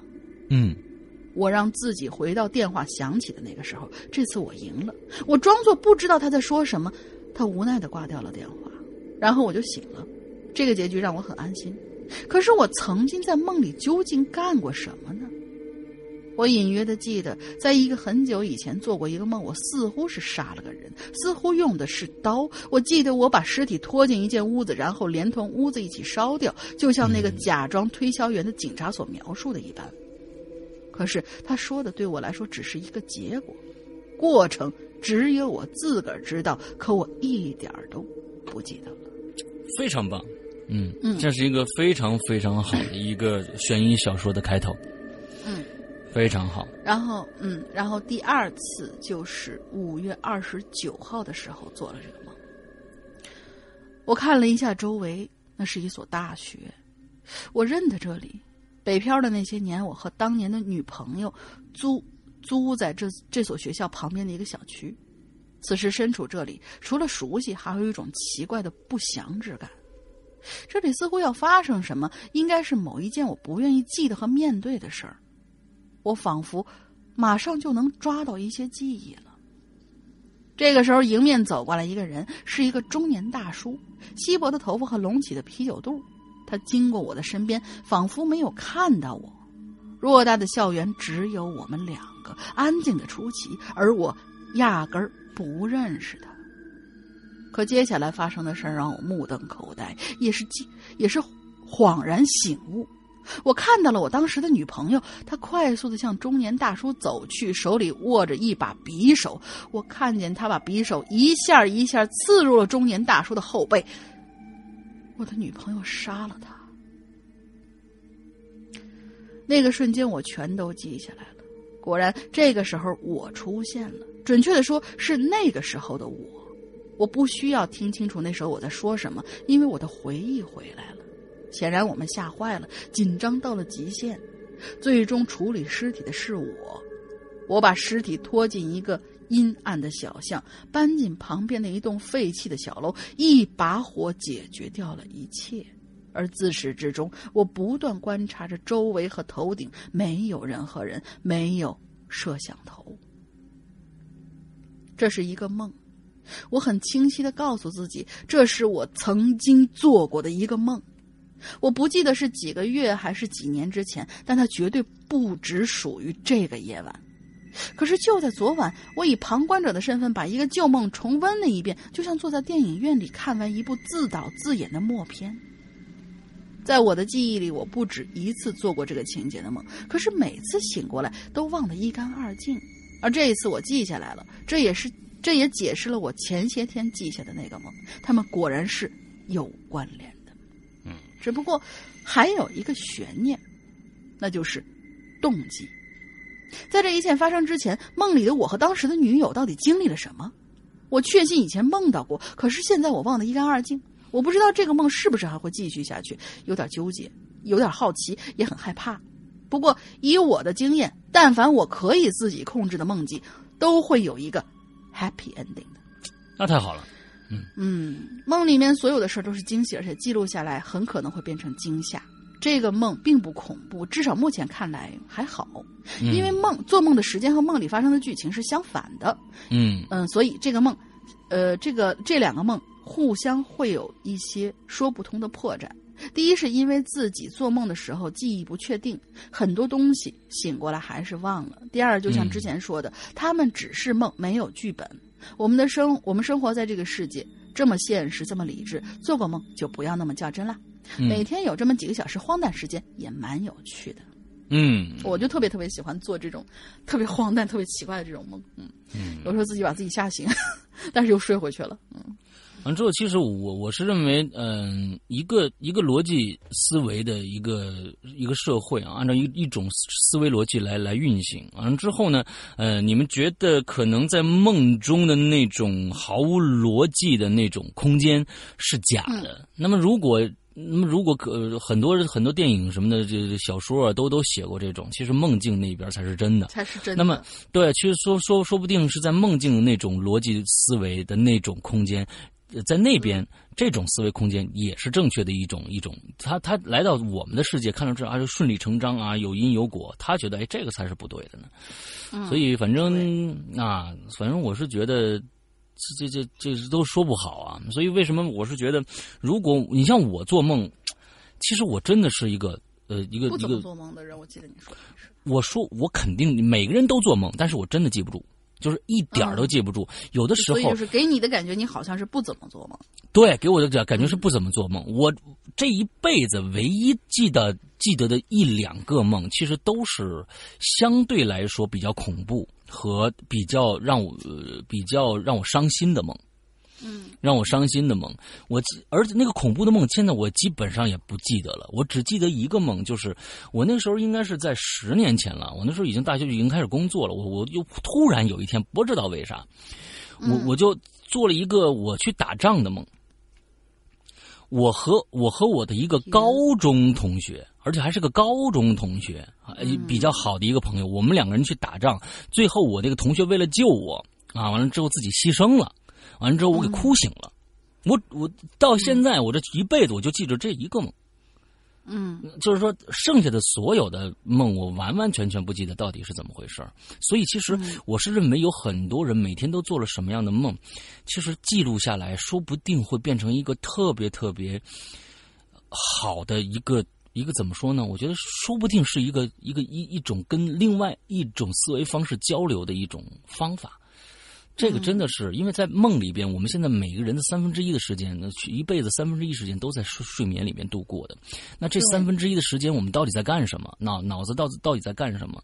所以我觉得真的能记下来，真的是一个好事儿，挺好的。啊，嗯，我还以为你跟你的高中同学第二个星期就去打了真人 CS。嗯，没有没有，他他跟我不在一个城市啊，他还在海南啊。嗯他还在海南，我还在我还在北京啊！但是我这这这多少年没联系过的人了，就基本不联系。突然就做了一个梦，就梦着他了，啊、我是很奇怪，就是说，呃，之前上警校的时候，我有一个跟我很不对付的一个，就是我们当时就是专门管女生部分的一个管理员，嗯然后我是就是不知道为什么就跟他很不对付，嗯。但是那种不对付呢，又感觉很微妙，不是说那种就是硬碰硬的那种，我非要跟你对着干是怎么样？就是感觉他在跟我相处的时候，总有那么一种怪怪的那种感觉，啊，他好像是又想管你，但是又很怕你那种。嗯。然后不知道为什么，在我呃毕业之后的 N 多年，好像最近一年两年的时候少一点了。最近就是毕业之后的 N 多年里面，我都会梦到我回到了警察学校，而且我能梦梦到这个管理员，嗯，就是梦到我们两个在交流，就很奇怪这个事儿。你手上当时戴着手铐了吗？嗯嗯，嗯，应该没有，嗯，应该没有，嗯。好吧，下一个啊，下面就开始就跟这一期的话题没有关系了，是吧？嗯，对对对，是我们那个论坛里的一些散户，啊散户收集起来给大家念一念，别让人家啊就白写了嘛。嗯，啊，有的时候大家只是想想找一个倾诉的窗窗口，不一定这个嗯故事有多恐怖或者怎么样。嗯嗯嗯嗯。嗯，也是想念一念给大家。好，下一个呢，就跟咱们这次这个就是咱们的就是也算是遗珠啊，嗯，嗯对就是引流言遗珠，人家也没想写引流言，就是想在我们的论坛里面写写他自己的故事啊，我们看着觉得不错，我们就对拿过来了。第一位呢，嗯朋友叫小丁啊，小丁。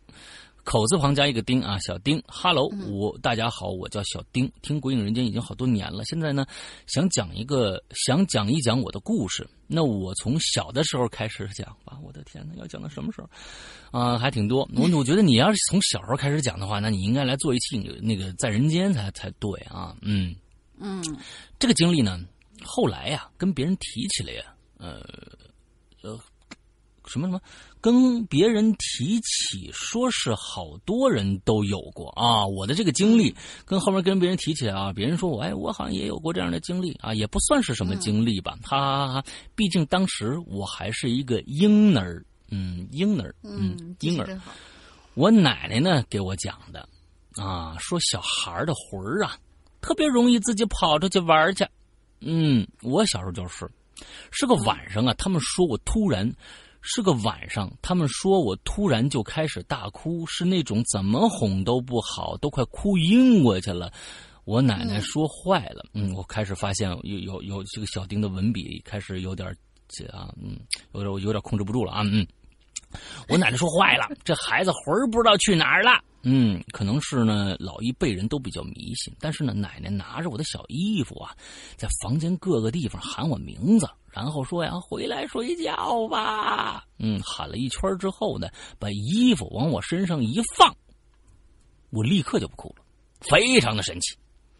嗯，两岁多的时候呢，我妈出去串门，好像是我奶奶呀让我去给一个亲戚送饺子。两岁你就能给亲戚送饺子？不是跟我妈出去串门儿，就是好像是跟着妈妈，就是跟着妈妈一起嘛。跟我妈出去串门，儿嗨，啊，跟我妈出去，好像是给我奶，是我奶奶让我给去送一个饺子。嗯，我看到一排人拿着刀一个饺站一，个亲戚送饺子，送一个饺子，好家伙，那饺子亲戚送一个饺子。嗯 嗯，挺好。我就看到一排人拿着刀站在门口，把路口都给封死了。哦，嗯，你这个看到的是什么呢？我就不敢走了，就问我妈他们是什么人。但是啊，我妈说她什么都没看着。哎，我不记得这是个梦还是真实的事儿了。但是如果是梦的话，我为什么到现在记忆还这么深呢？接下来这个事儿，有的梦可真的会记忆很深的。嗯，接下来是什么也是关于我，但是我并不知道。但是我妈再三给我保证是真实的。但是你还能写几个但是啊？也是在我小时候，大概刚会站着的时候，一岁左右。我家住六楼，是那种七十年代盖的老楼。从楼道口啊走出来是一条特别窄的小路，下楼的时候呢，包括下楼周围一个人都没有。什么叫下楼的时候？包括下楼，周围一个人都没有。那个，我这个句话的表达到底是你下楼的时候不包括下楼这个一个人下楼的吧？我觉得，包，嗯，不明白啊。然后呢，嗯，就把我立边上，让我自己玩儿什么？我妈再三保证这不是我们谁把你立边上让你自己玩啊？应该是他妈。是吧？嗯，我觉得，但是他们前面没写啊，就是因为楼道里面没有人嘛，就是你自己玩吧，就把它放在那啊，应该是这个意思。他呢，就转身开个车锁的几秒钟，是那种老式自行车上面开个锁，也不用几秒钟啊，嗯，一回头就看这个胡子特别长，长长得挺慈祥的一个老头站在我身后，笑着看着我，还说这孩这孩子面相真好啊。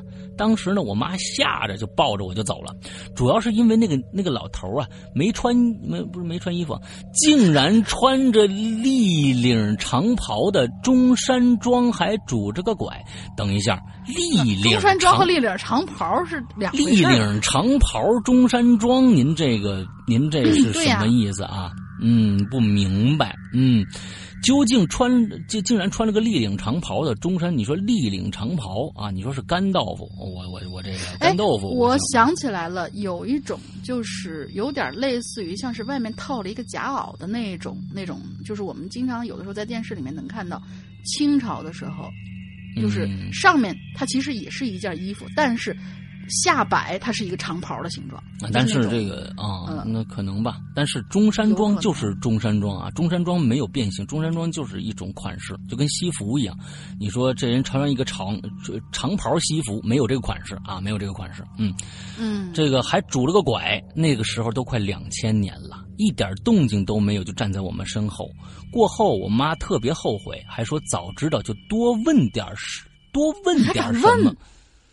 啊，还敢问？是嗯，突然想到我妈生我的时候发生的事儿了，啊，这你都能想得起来？这是倒叙吧？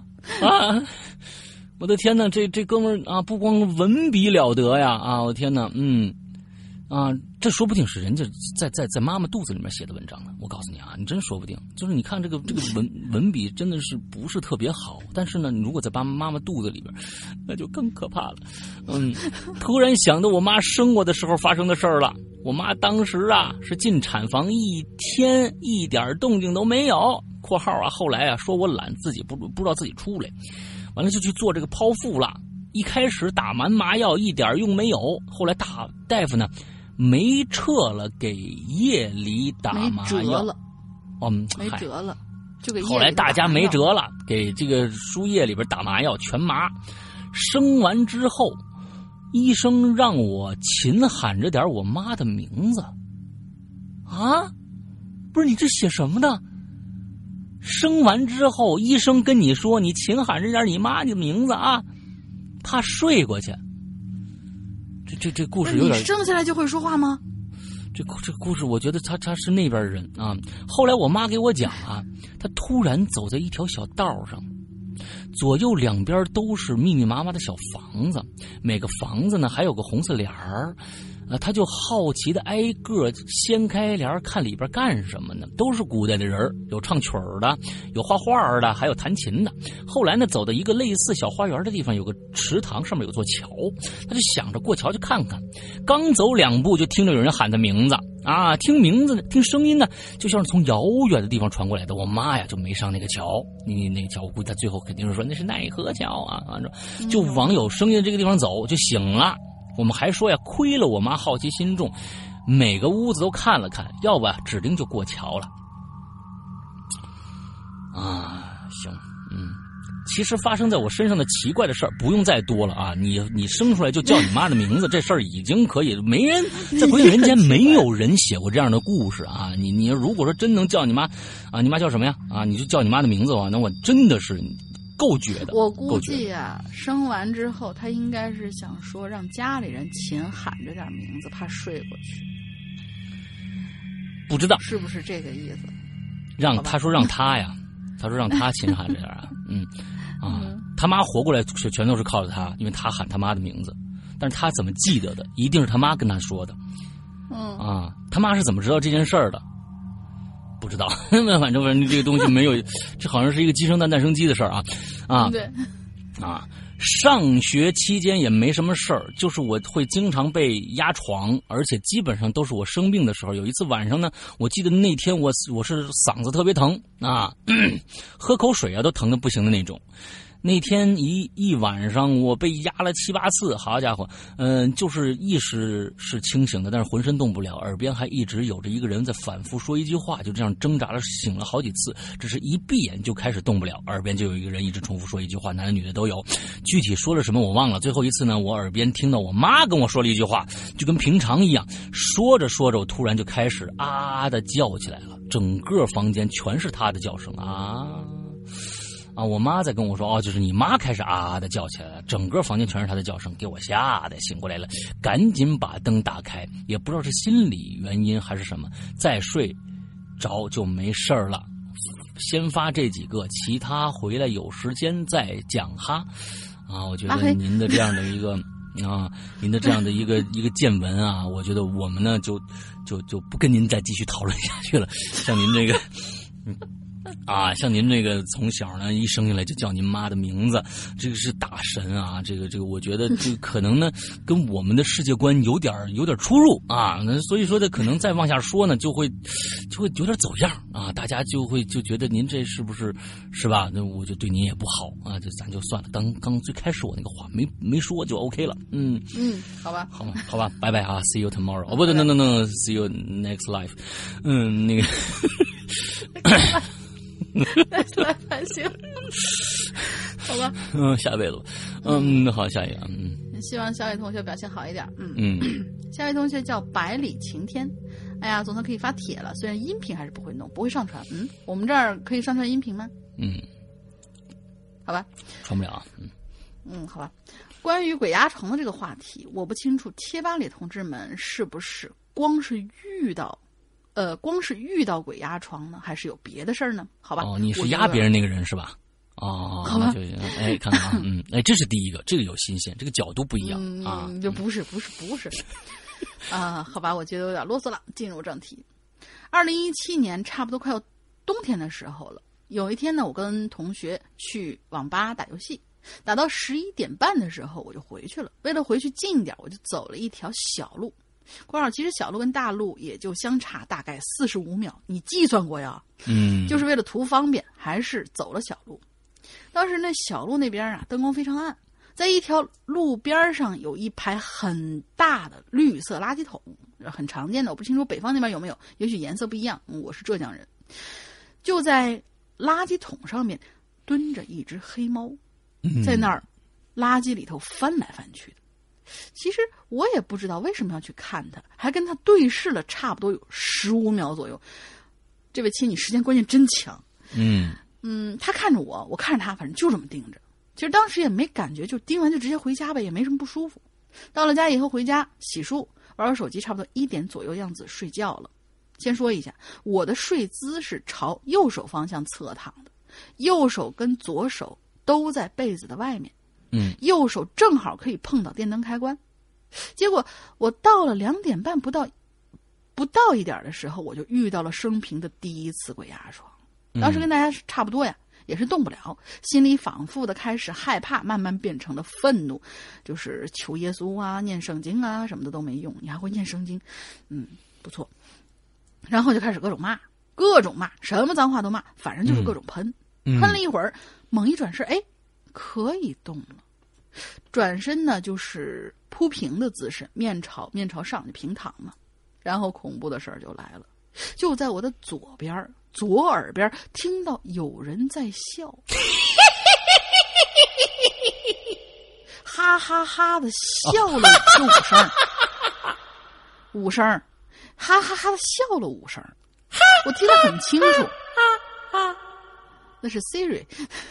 是一个十七八岁左右的一个男的在那笑，笑得很轻蔑，像逗你玩 得逞的那种感觉，太可怕了。我马上就坐起来，灯一开，然后电视也开着，找了个节目放。我当时还在想，这电视里不会爬出啥玩意儿来吧？要真出来，那可就糟了。这就是我鬼压床的经历。后来几天呢，一这只猫都在我家车库的门口，还还有我公司的楼下出没。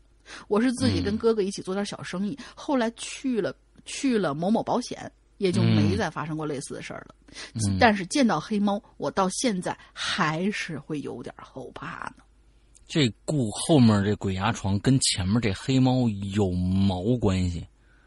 就是觉得那个有可能是黑猫带来了一些脏东西吧，而且自从上次鬼压床以后，那只黑猫老出现，就是巧合，巧合这种事儿让人一想就容易觉得有点那个。嗯，没有直接，我开始以为是，就是如果有直接关系，他他应该是可能是就是晚上做梦的时候压住了他。对对对对对，我可能是我以为是这样的一个一个一个故事啊，但是可能还是嗯。然后鬼压床，我以前我我不是跟你们大家说了吗？真的是就是累累的特别累的时候，我觉得对特别疲劳的时候会很容易出现鬼压床。我前一段时间第一次，人生第一次被鬼压床啊，第一次。我觉得我我在我在这我在节目里面跟大家说过呀。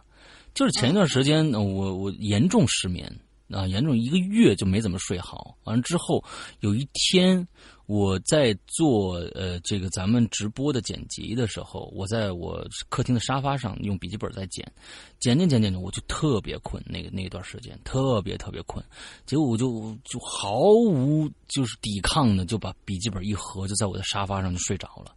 那是我人生第一次被鬼压床。因为什么呢？我我我我就想，我给自己定了一个生物钟，我就说我只睡二十分钟。我认为是我已经睡了很长很长时间了。之后我就说，我说必须要醒来。这时候我醒不过来，而且我能，我觉得我睁我能睁开眼睛，我看到我们家的客厅的全貌。完之后我还能看到我们家的门门完之后呢，我们家那个门我发现那个门开了。我发现那个门开了，但是没有人走进来，但是那门又关上了。当时我是看成这样子的。其实，我其实我跟大家说，我的感觉并不是有人在开那个门，也不是什么的，就是我自己把当刚才的现实和现在我要睡觉的这样的一个事儿，完之后我又催促自己赶紧起来这样的一个事儿，又醒不过来，太困了。这所有的事情在脑中形成一个新的一个故事剧情而已。只是这样子而已，没有什么，就是说我真的就怎么也醒不来，完就觉得我身上就是哪一个哪一个关节，除了眼睛我好像能睁开，但其实那还我根本没有睁开，只不过在做梦罢了。我梦到我睁开了眼睛，我我梦到我睁开了眼睛，我根本没有睁开眼睛。完了之后，我只不过觉得我赶紧我要赶紧起来，我得赶紧赶赶紧干活啊！二十分钟肯定到了，我已经睡了很长时间了。这些所有的东西变成了一个新的梦，新的梦完了变在在在在这个临睡。起来之前的一下，最后我是真的，当时我是使了全身的力气，我要坐起来，坐起来，坐起来。最后我是怎么着来着？我想了一个什么事儿，说必须要坐起来，腾的一下，我就一下就坐起来了。这个这就结束了。嗯嗯，就我就是我我我有生以来第一次被鬼压床，前一段时间就上上个月吧，上上个月的事。嗯，OK，今天我们最后一个故事，莫小满。我的天哪，还有个主人公介绍啊，嗯。莫小满，主人公介绍我爷爷，因为年纪大了，现在现在八十四了，有白内障。两年前呢，被奸商所骗，用熊胆说能治好眼睛，导致现在已经完全看不着了。太讨厌了，这些奸商！你不是太讨厌了，是太可恨了，就直接拉出去枪毙呀！拉出去枪毙，这个一年都不够解恨的。嗯，我觉得尤其是说这些东西，然后他他就是因为我们都知道，就是取熊胆的那个过程，前几年被批判的就是很惨很惨，嗯，然后还是骗一些就是真的是身患顽疾的这些老年人，对，真很可恶的这种人。嗯嗯嗯嗯嗯，已经是活在黑暗当中了，但是眼睛可以闭着，也可以睁开，但是已经什么都看不见了。嗯。昨天的上午，我听我爷爷说呀，我我我听我爸爸说，爷爷最近的精神不太正常，就说啊，能看着好多人儿，好多人吃饭的时候还有还有还把碗呢伸向天空，说你们要不要吃？嗯，还说过有一次啊，他去上上厕所的时候，走着走着就不敢往前走了，说前面有个大坑，害怕。我听着太吓人了，因为我有听说过老人呢，临走之前是能看着平常人能看平常人看不见的东西的。我吓得急忙去看望我爷爷，我爸爸还嘱咐我说说说爷爷说能看着什么东西啊，你你就把话题赶紧岔开啊。接着下午呢，我就一个人来到爷爷家的时候呢，爷爷一个人在家里还睡午觉呢，我就坐在床边了。我看着越来越瘦的爷爷，我真的心里特别疼的很，眼泪真的包不住了。我刚坐下来，我爷爷就醒了，就问谁呀？我说是我，爷爷。啊，爷爷可开心了，说哟，是我孙女啊。啊，这时候就有点哽咽了，啊，就流下眼泪了。我说：“对呀，我来看您啦，啊，把您吵醒了吗？”爷爷没也没说是说没有啊，说没有，这我已经醒来了。然后啊，就跟着爷爷就唠嗑了，我就一直听着，啊，说他在念佛，啊，说说爷就说就一直听着爷爷就说他在念佛呢。如果身上哪儿疼啊，他就边按着疼的那个位置啊，边念佛就就会好了。听着啊，重点来了，他说呀，他能看着菩萨，能看着神仙，好多人说还他们都开着车。他们都走的特别快，啊，有五六个人走的整整齐齐的，还在红地毯上，啊，这不是国旗班吧？嗯，啊，我问那个爷爷啊，他们走这么快干什么去？爷爷说呀，哎呦，我也不知道啊，可能急着上班去吧，啊，但是他们都不说话，啊，都喝水，也有外国人，白色的头发。也有白色胡子的老头男女老少都有。有的时候啊，还有好几个人来来给我按摩，可也不说话。嗯，爷爷还说，这些人里边孟婆汤孟婆汤可能都是杯装的了。嗯，一杯一杯的坐那喝。啊，爷爷还说有个人叫有个人是里边的一个人是菩萨，左手是红色的，整个人发着黄色的光。手里还拿着个东西，然后呢，我就戳我爷爷的手。我爷爷说：“你是看不见的。”啊，说什么也？说有一个人是菩萨，左手是红色的，就手里还拿着个东西。然后你去戳你爷爷的手，到时候你爷爷拿着还是那个菩萨拿着啊？啊，我爷爷说你是看不着的啊。我说那您能看着我吗？他说看不着，只能听着你的声音。说他们在喝水、喝饮料，喝着黑色的水倒在玻玻璃杯里边。爷爷讲他们的时候呢，眼睛和头啊还在，还有身体都会跟着一起动，仿佛真的能看着一样。跟爷爷待了几个小时，爷爷一直说他们在喝水。车上的人呢也会下车来喝水。我说怎么还没喝完呢？都喝多久了？爷爷。爷爷说啊，有很多人，周围的墙都是红色的砖、白色的砖，什么什么的，下面有河流，反正说了很多，我都听得稀里糊涂的。我就问爷爷是什么时候开始可以看着的？爷爷就说呀，五月十几号的时候吧，我就能看着了。第一次看见的时候啊，是他睡完觉，哎呀，天哪！啊，你，这这位同学，你看啊，你已经加了那个上面那个那个那个号了啊，引号，这说明这个地方全是爷爷说的话。你这个时候忽然跳到第三人称说呀，这就有问题了啊！第一次看见的时候是我睡完觉，不能说写是他睡完觉的时候了啊！这写的时候一定要注意一下，要不你就就别加上面那个那个引号啊。嗯，第一次看见的时候呢。是他睡睡觉睡完觉起来，睁开眼睛，就看见左边有白色的光，隐隐约约能看见自己的手，然后呢，开始看见这些，有时候还会有几只狗很可爱，然后突然一下子就变成一人了，原来呢是披着狗皮的人，哇，我觉得好神奇啊！啊，我问，我问，依旧问啊，这这我天哪，这是个文言吗？嗯，我依旧问啊。那您现在能看见我吗？爷爷说不能。啊，不是刚才问过了吗？就又问了一遍，又问了一遍。啊，是你记性不好还是爷爷记性不好？啊，爷爷说不能，只能听到声音。我我我我问爷爷，你觉得你看见的这些东西有意思吗？他说挺有意思，觉得很神奇。爷爷还说，睁开眼睛、闭着眼睛都能看着。啊，今天发帖是五月二十七号，我看望爷爷的时间是五月二十六号。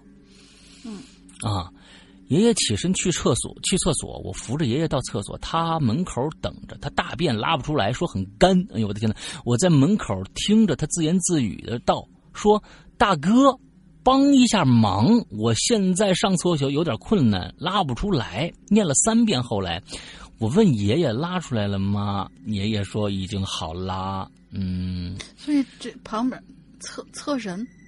嗯，大哥，好吧，嗯，我就发现大丁丁选的文章都特别的棒。嗯最后我给他煮了一碗拉面，嗯，守着他吃，他边吃边在边上看所谓的那些人，还说在喝水，还有一个。穿白大褂的医生在我旁边说，他们的脸都是白色的，五官也能看得清楚。嗯，我心想，爷爷每天一个人也很无聊，因为也也也每天一个人也会很无聊，因为看不见，就每天在家里活动，也不能随意出门走动。如果他能看着这些呢？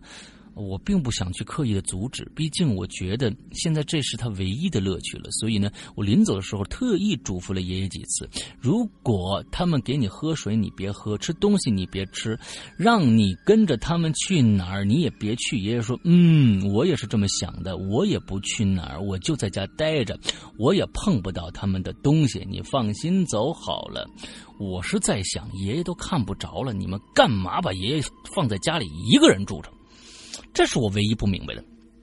嗯，嗯，也里面也没提奶奶。平常，呃，也也许会有什么，比如说是小时工，或者说是跟爷爷一起住的一些亲戚，白天在上班，晚上才回来。到这个时候、啊，白天也很危险啊。到这个时候啊，嗯，不管你们怎么着，要不然给爷爷找一个疗养院，每天有人看着他；要不然呢，嗯，接到家里来尽尽孝。我觉得这是这是才是应该做的吧。这把老头每天放在一个人放在家里，这这不是个事儿吧？我觉得，嗯，不是个事儿啊。我觉得是我我反正我看到这儿，我也不知道你们家有什么困难啊。但是但是我觉得，嗯、呃，不是个事儿啊。这毕竟是看不着了，他不是说是能看着，或者是怎么着？那他他他看不着这事儿，对于他来说是一个非常大的一个障碍啊。这可能是一个无法调和的一个障碍、嗯、啊。是。好，所以呢，这是我的个人观点。在我知道的是，人在临走之前的前一两天之内是才能什么东西？说我在我知道的是，人在临走之前的一前一两天之内是才能看见的。我天哪，这个我就不明白了啊！因为爷爷能看见这些东西已经一个多礼拜了，脑子思路还很清楚，也一直没有出现老年老年痴呆的状况。个人觉得应该没什么问题。嗯，但是具体我也不是很懂，反正还是很担心，所以请懂的人拜托告诉一下我爷爷这个状况到底是怎么回事，我不知道该放心还是担心。谢谢了，我昨天我爸爸还说他想见见我大伯，这位大伯是爷爷爷爷的兄弟的儿子，我们猜有可能是有什么后事要交代，我真的非常担心。OK，好吧。嗯，那他的这个意思好像就说是人在一就是临走之前的一两天才能看见那些方面的那些事儿，但是他这个爷爷就是很奇怪，啊，已经看了一个星期了，对，能够看到一个多星期了，而且感觉嗯也不妨碍自己的事儿，然后他嗯各种各样的什么是、什么生活情况啊，就是他能够做到这些事情，还做的是很顺畅的，嗯。所以嗯，他觉得嗯这个我也不知道老头是一个人住还是怎么着啊？但是呢，到如果你看这是五月二十七号，今天啊这这可能过去没有半个月呢还。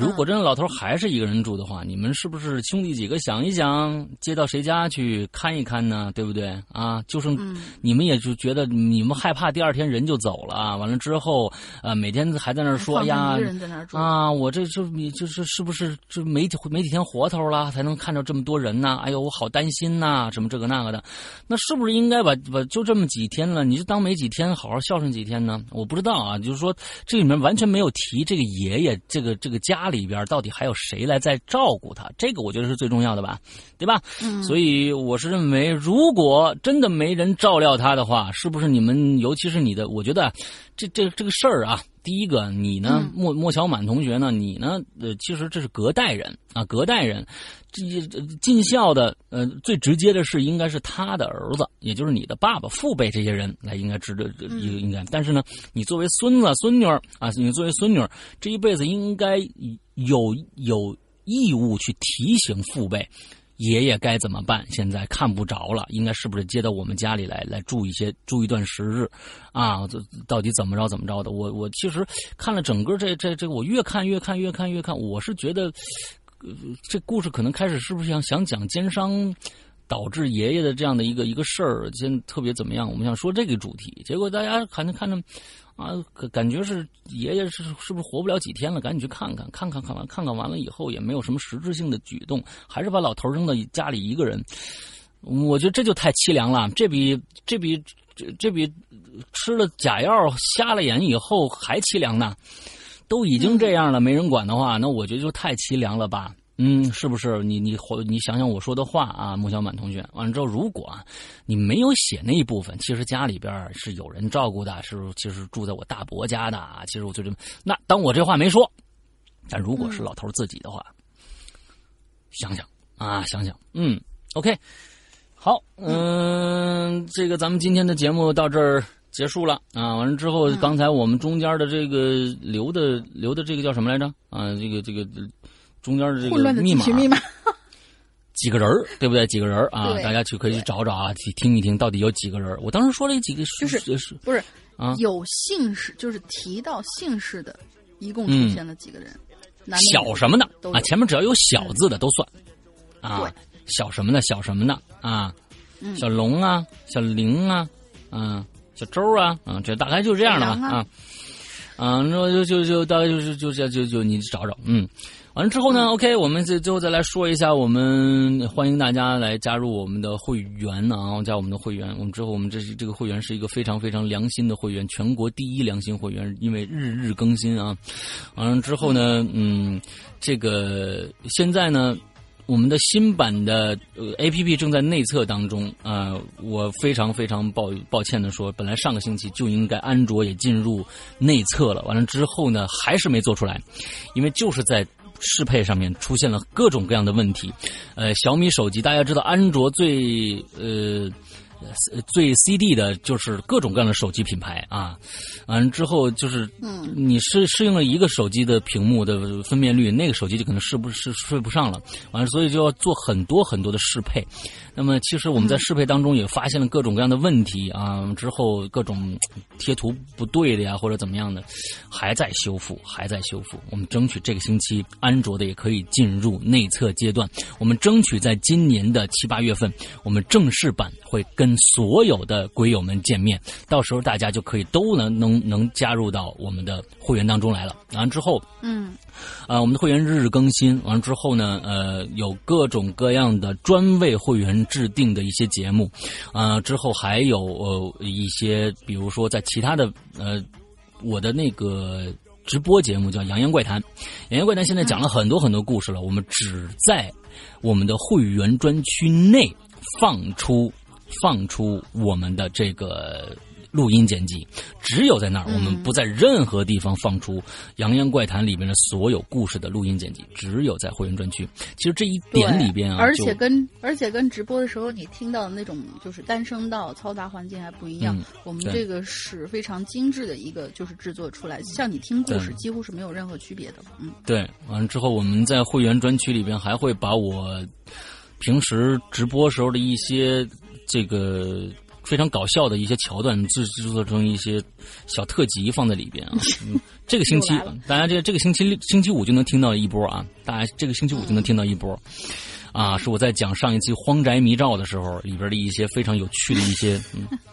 对，非常有趣的一些东西。完之后，像像这个，这也还有很多的，比如说我们最新的一些长篇剧场啊。现在很多人都说，哎，你怎么长篇剧场这么长时间没有更新了呢？啊，就是没有上架啊，去售卖单个的故事了。我说，因为我们现在在做一个很长很长的故事，一百零四集，所以这个故事还没更新完呢，我们没法上架。所以，但是在我们我们在我们的这个会员专区里边，我们的会员会员专区里边，大家已经听到七十多集了。所以就是说，呃，这是一个呃有很多很多的呃这个好，就是怎么怎么说，这叫好处，这叫什么？这叫这叫优点啊？不是不是，这叫这叫福利给到大家，哎，福利啊，嗯，哎，很多很多的福利给到大家，而且我们的会员不是跟普通的一些什么按，就是这个优酷啊或者什么那些视频，比如说你交了我成为会员一个月，对。两个月，或者说是某大山那个样子，我发现某大山这个他特别特别鸡贼。比如说我买了一个什么什么巅峰会员，结果我进去以后呢，我就不是下载了很多就可以听嘛。但是我这个东西，好像一过期以后还是怎么样之后，我的那个就是我哪怕我已经下载了，好像都不能听，嗯还是怎么样？对他那是租租赁式的。对他们那种是租赁式的，比如说像像像优酷的是会员，就是我买一个月的会员，我在这个期间内，我全我听所有的东西都可以不，但是它也有单付费的，它也有另外付费的，每一个频道都有，即使你成为会员以后，也有单付费的，就是不在会员 VIP 里边也有单付费的。我们这个我们这个是你付费了以后，能听在这个期间发布的所有所有的节目。完了之后呢，过了期以后，这在这个时间内发布的所有的节目，你还能继续听下去。我们是购买制的。我们是购买制的，所以在这一期，你过了这一年，你就算永远不不续费会员了，但是这在这一年里面，你可以听到的节目，你永远可以听下去。这就是《鬼影人间》跟其他那些奸商们不一样的地方。啊，对，所以你过了过了会员，你依然可以继续收听我们的你以前这一年内购买的所有节目。对，现在其实光光说一些一些什么的就不，就我们里面有一个栏目叫“怪藏”，怪藏都已经有两百多期节目了，啊，两百多期节目，所以你反正是两百多期吧，我忘了，应该差不多有两百多期。啊。我怪藏有三百期了吗？两百一百多期啊，啊，一怪一藏的话，我觉得百零八，呃一百零八期啊。对，啊，这么少吗？我怎么记得有两两百多期了呢？是你你没没有交活吧？嗯，怎么又是我的事儿？我这是按照咱们两个人的编码去编的，对对对对对，哎，我忘了我忘了，是其实是每一周更新，咱们俩交替，但是呢，这就是、我是算成失踪和玲珑的那个了，失踪现在一百多期，我想咱们俩一起做，完了之后那个这这个怪藏应该有两百多期了吧？我是这么算的，但是没有，咱们是这一周一一个人，一周一个人这样做下来的，对。嗯，对，呃，反正就我们那个会员专区里面内容非常非常的多，所以嗯，OK，嗯，欢迎大家来加入吧。现在有很多很多好听的故事在等着大家。嗯，OK，那今天的节目到这结束了，祝大家这这一周快乐开心，拜拜。拜拜。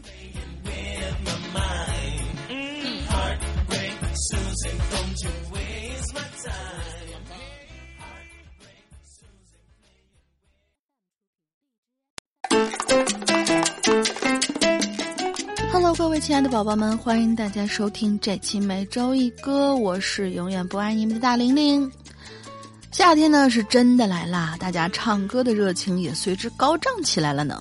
不过，大玲玲就比较惨了，上周末因为工作不得不推掉了跟闺蜜们出去唱歌的机会，真是心好塞呀。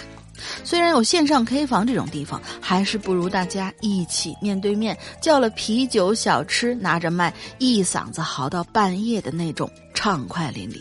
所以，也偷偷希望一下，周末的时候，甲方爸爸们就放大家一马吧。有的时候，会休息的人才更会工作哟。好了，废话不多说，今天给大家带来好听歌曲的又是厉害的小雨同学，但是歌名儿我不说，因为估计应该所有人一听到就会知道是什么歌的。